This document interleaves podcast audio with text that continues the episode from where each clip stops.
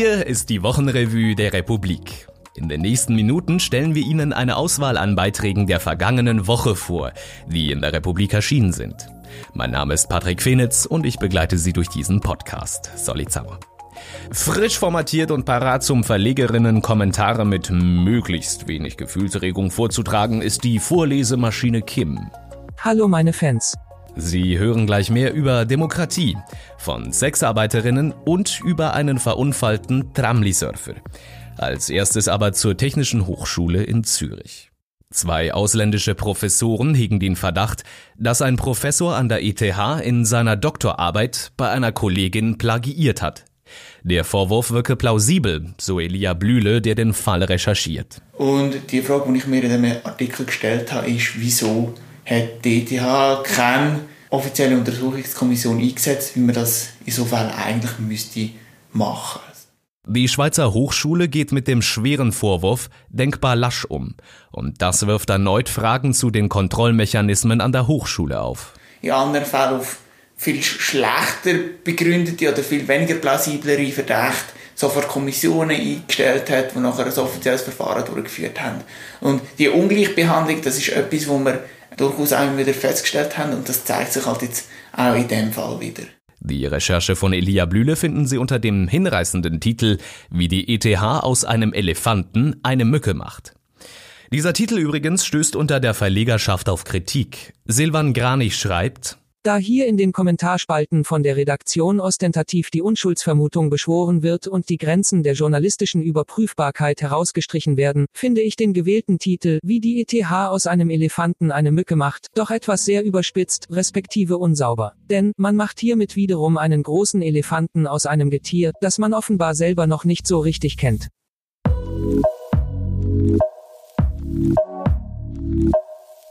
Nicht über Sexarbeiterinnen, sondern mit Sexarbeiterinnen reden. Brigitte Hürlimann moderiert ein Podiumsgespräch mit drei Teilnehmerinnen, die ihren Lebensunterhalt mit Prostitution verdienen.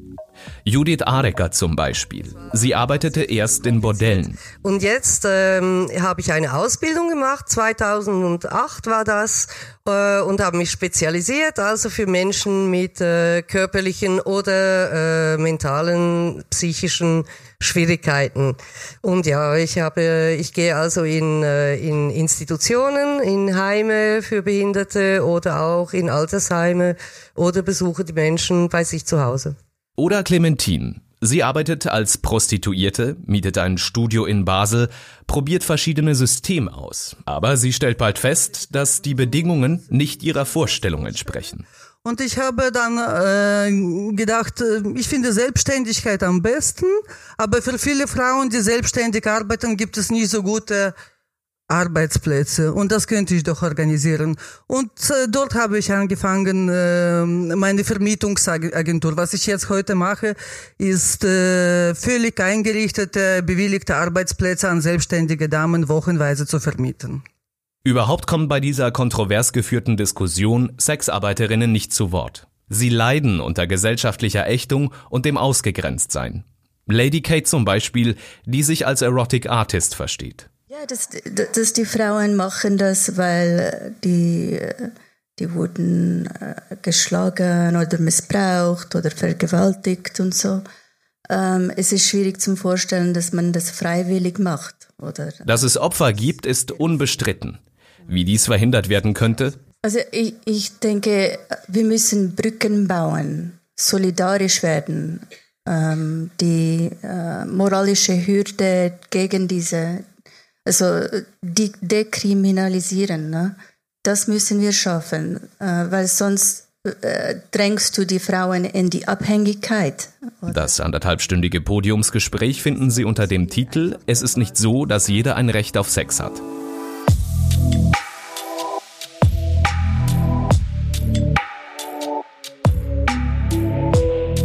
Es erscheinen zurzeit viele Bücher, die den Begriff Demokratie bereits im Titel tragen. Populisten torpedieren demokratische Grundfesten, Politiker sprechen einander demokratische Grundwerte ab und Intellektuelle sinnieren über die demokratische Beständigkeit. Steckt die Demokratie in einer Krise?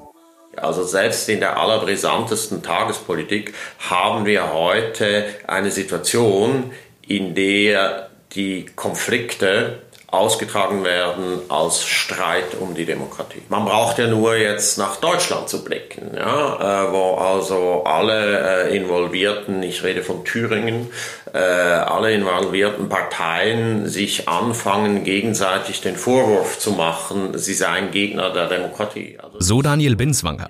Er und Daniel Graf entschlossen sich, in den nächsten Wochen der Demokratie genauer auf den Grund zu gehen. Daniel Graf dazu. Die Grundidee war, die Krise der Demokratie noch einmal aus verschiedenen Blickwinkeln, auch aus den Blickwinkeln verschiedener, wenn man so will, wissenschaftlicher Disziplinen, aber natürlich auch journalistischer Ressortperspektiven zu betrachten. Darunter zum Beispiel, wie Demokratie zur Rechtsstaatlichkeit steht. Wie wird Demokratie weltweit verstanden? Wie ist Demokratie mit Big Data vereinbar? Wie mit Neoliberalismus? Welche Bedeutung haben Kunst und Kultur in und für eine Demokratie?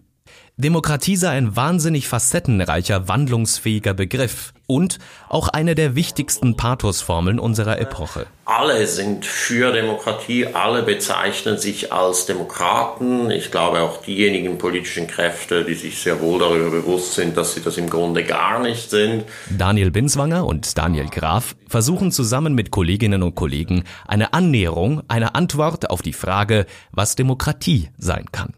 Und Sie, ja, Sie, meine Damen und Herren, sind eingeladen, sich am Dialog natürlich zu beteiligen. Denn der öffentliche Diskurs ist die Grundidee der Demokratie. Und hier, was Sie auch noch interessieren könnte. Martin stürzt ab. Mit acht sieht Ronja Beck auf dem Nachhauseweg, wie ein Junge mit blutüberströmten Beinen im Tramgleisbett liegt. Das Bild brennt sich in ihr Gedächtnis ein. Ich habe das wie immer wieder Leute erzählt, aber habe mich nie weiter damit befasst. Und dann habe ich gedacht, vielleicht, vielleicht ist ja da eine spannende Geschichte hinter. Ich habe nicht gewusst, was mit ihm passiert ist. Sie findet ihn auf Facebook und trifft sich mit ihm 20 Jahre später. Und schreibt schließlich eine persönliche, menschliche Geschichte mit einem hoffnungsvollen Ausgang, wie eine Verlegerin im Republikdialog antwortete. Und ein Mitverleger meint, hatte zum Schluss fast ein bisschen Pipi in den Augen. Das hatten wir auch. Das Klima und die Kühe.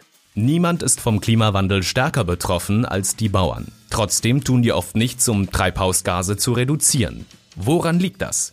Jeremias Schultes besucht in seinem Beitrag drei Bauernhöfe. Unter der Verlegerschaft löste er eine sehr angeregte Diskussion aus. JH stellt fest, es braucht verbindliche Regeln und Anreize. Solange Klimaschutz für den einzelnen Bauern mehr nach als Vorteile bringt, wird kein Klimaschutz betrieben. Klimaschutz muss überall zur Norm, das Klima zu zerstören verboten oder zumindest sehr teuer gemacht werden. Jeremias Schultes schreibt später auf Twitter, meine zwei Learnings, manche Kühe furzen mehr als andere. Und der Schweizer Bauernverband ist wirklich gut in dem, was er macht. Made in Switzerland wird zum löchrigen Käse. Der Kryptoskandal stört empfindlich bei dem Unterfangen, die Schweiz als sauberen Digitalplatz zu positionieren, kommentiert Adrian Fichter. Allgemein zur Kryptolik-Affäre meint HT im Republikdialog, dass es doch klar ist, dass es Hintertüren gäbe. Wie naiv seid ihr? Im Gegenteil, als Bürger erwarte ich von Geheimdienst, dass er genau das macht. Abhören der Bösen, mich und die Bevölkerung schützen. MS kontert. Es funktioniert leider nicht, die IT-Sicherheit nur für den Kampf gegen die Bösen zu schwächen. Und dass Geheimdienste die Bevölkerung schützen, wäre erst einmal zu beweisen. Die alles entscheidende Farce. In ihrer Analyse liegt Solmas Korsan dar, warum die Parlamentswahlen im Iran vom Freitag eine Posse sind und dennoch extrem wichtig für die Zukunft des Landes. Das Parlament hat im Grunde jetzt nicht diese Riesenmacht, aber äh, es bestimmt natürlich die politische Atmosphäre in einem Land. Wenn ähm, das Parlament in, in der Hand der Hardliner ist, dann hast du diesen großen Apparat und es lässt auch darauf schließen, dass eben bei der nächsten Präsidentschaftswahl 2021 auch eher ein konservativer Hardliner-Kandidat. Ich weiß nicht, ob er gewinnen wird, aber könnte schon sein. Im Beitrag kommt auch einer der wenigen Experten im Iran zu Wort, die sich überhaupt offen in ausländischen Medien äußern. Das war sie, die Wochenrevue der Republik. Falls Sie zur Sorte der audiophilen Erdenbürger gehören, fügen Sie diesen Podcast Ihrer Lieblings-Podcast-App hinzu. Wir werden nach Anzahl der Abonnenten bezahlt. Mehr Infos finden Sie auf republik.ch slash Wochenrevue. Bis nächste Woche.